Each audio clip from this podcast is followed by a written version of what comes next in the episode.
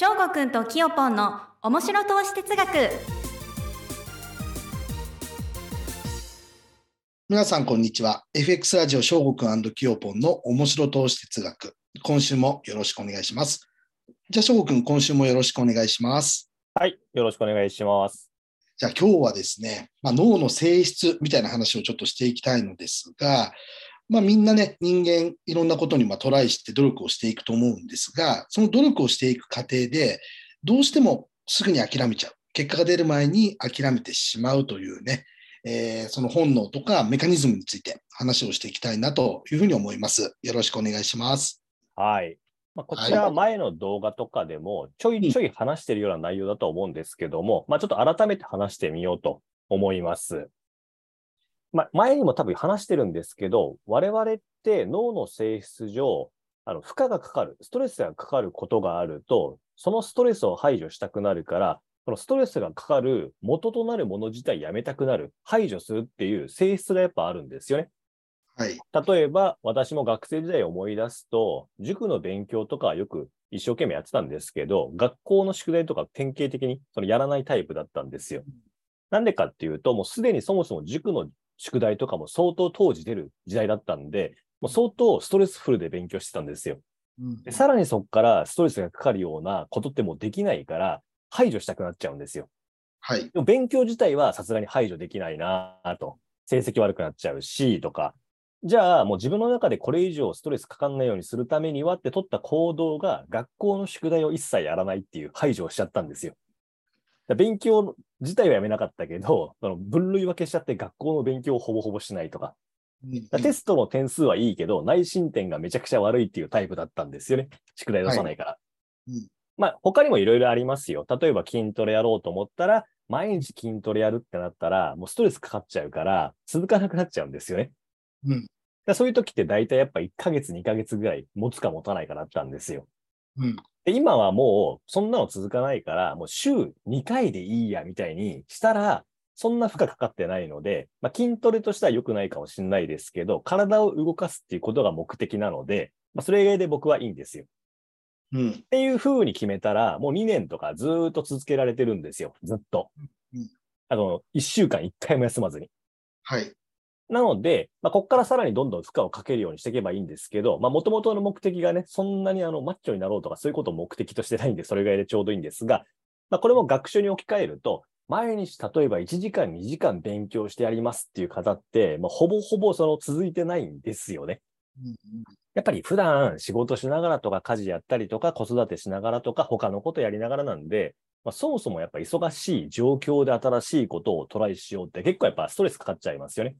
はい。ってなると、もうやっぱストレスかかった状態でそんな半年とか1年とか2年続かないんで、やっぱり新しいことをせっかくトライしたのに、そのもの自体やめちゃうっていうのはみんなあると思うんですよ。うん私は今筋トレっていうので、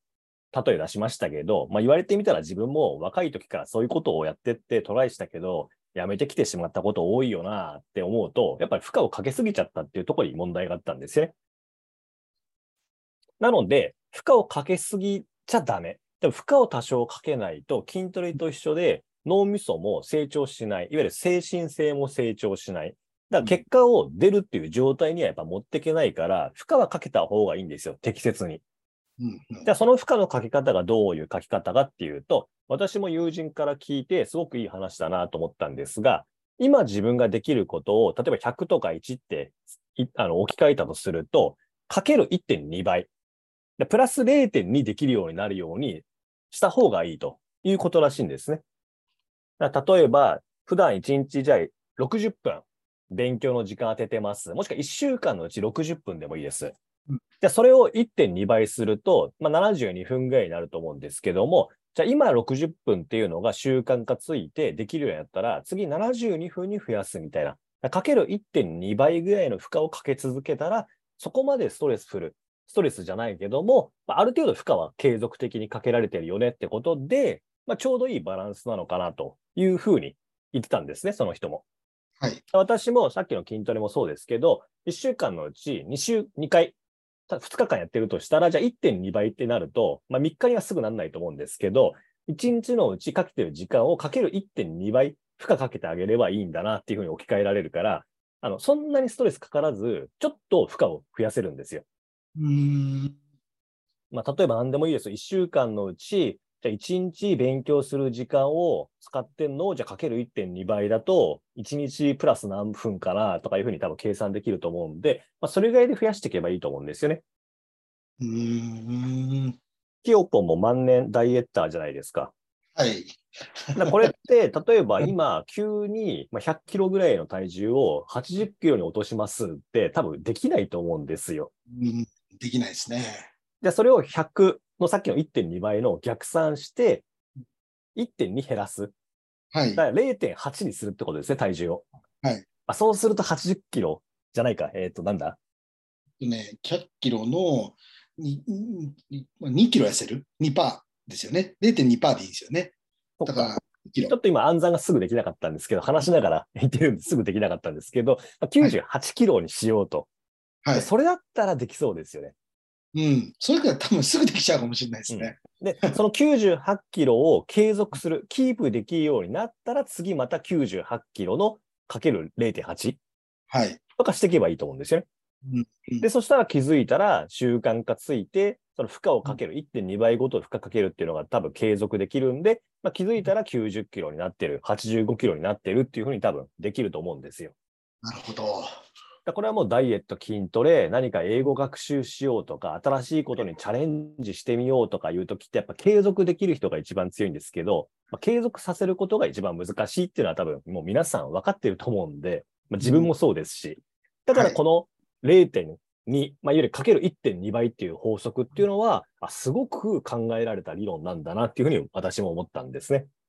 はい。ぜひ皆さんも、そうねこういうラジオをわざわざ聞いていただいている方っていうのは、多分勉強熱心な方、その成長欲が高い方だとは思うんですけども、やっぱりそういう方たちって負荷をかけすぎちゃって継続できませんっていうのに多分なりがちな人も多いと思うんで、そこまでいきなり倍とかをやろうとかじゃなくて、かける1.2倍ぐらいにしようっていうふうに留めとくと、まあ半年とか1年とか継続できますよと。はい。で特にこれも3ヶ月続けられたら、もう基本大丈夫だっていうのもよく聞く話なので、まずはじゃあ3ヶ月続けることを目指して、3ヶ月続いたら、今やってることの1.2倍にしていくっていう感じにするといいと思いますね。なるほどですね。はい。も私もね、筋トレ、まあもともとやっぱその体を動かすの好きだったんでやってて、年々ちょっと体力衰えてきたなとか思ったんでやり始めたんですけど、20代半ば以降とか。あの、負荷かけすぎて、あの、続かなかったんですよね。もう正直。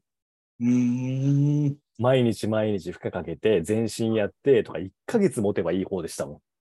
うーん。だ極端にやるとやっぱ続かないんですね続。かないですね。だこれは私も思います。まあ、そんなにもう自分はだから、あ、じゃあ自分はやっぱ意志が弱いんだ、ダメなやつなんだとか思うと、それストレス感じちゃいますよね。うん、確かにだ筋トレやんなくなっちゃうんですよ。そうそう。うんだからこれ私そう、排除しちゃうんですよね。うん私もわかるんです、これは。だから今は他に勉強してることとかももちろん自分もあるんですよ。お金払ってきあの受講してるのって自分もあるんで、他に。うんだそれってでも思いっきり勉強してやるぜってやると継続なできなくなっちゃうんで、うんだからすごく週1回、2回でいいから、そのコンテンツ見ようとか、ノート取ろうとか、それぐらいにしてますもん。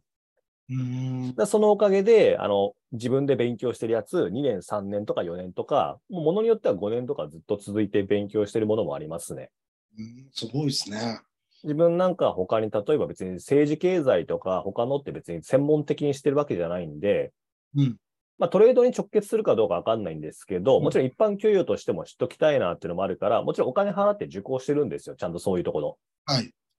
まあそこそお金もかかりますしね。でせっかく自分もお金払って時間かけてやろうとしてるのに継続しないと意味ないから、まあ、それ以外のい、まあ、週1日2日で、もしくは毎日10分ずつでいいからそれを見て勉強しようっていう風にしてますね。ちょっと自分は毎日それをするっていうのは時間的にできなかったりもするんで、まあ、1週間のうち1日2日でいいからそのコンテンツに触れるっていうのを継続させるようにはしてます。はい。まあ、基本多分毎日触れた方がいいんですけどね。はい。でもやっぱりちょっとね、自分もなんか資料作ったり動画作ったりしててやってることいろいろやったりすると、そこにやっぱあの、意識いかなくなって、できなくなったりするんで、ちょっと毎日は難しいかなっていうふうには自分も思ったんですよね。はい。まあ本当にすごい人は多分毎日10分でいいから5つのことを全部継続してますよっていう人は多分すごいんでしょうけど、まあ、ちょっと自分はそうじゃなかったんで、自分に合った上で1.2倍ぐらいの負荷をかけられるようにしようというふうには意識してますという形ですね。なるほどですね。了解しました。はい。じゃあ今日はね、えー脳の性質、まあ、すぐに諦めてしまうということで、まあ、継続するためのね、ワンポイントレッスンとして、まあ、基本的には今やってることに対しての1.2倍を意識して少しずつ負荷をかけて、とにかくストレスかけすぎて諦めちゃうのが一番もったいないので、そうならないようにどう工夫していくかっていう話になりました。翔吾君ありがとうございました。はい、ありがとうございました。では皆さんまた来週よろしくお願いいたします。それでは失礼いたします。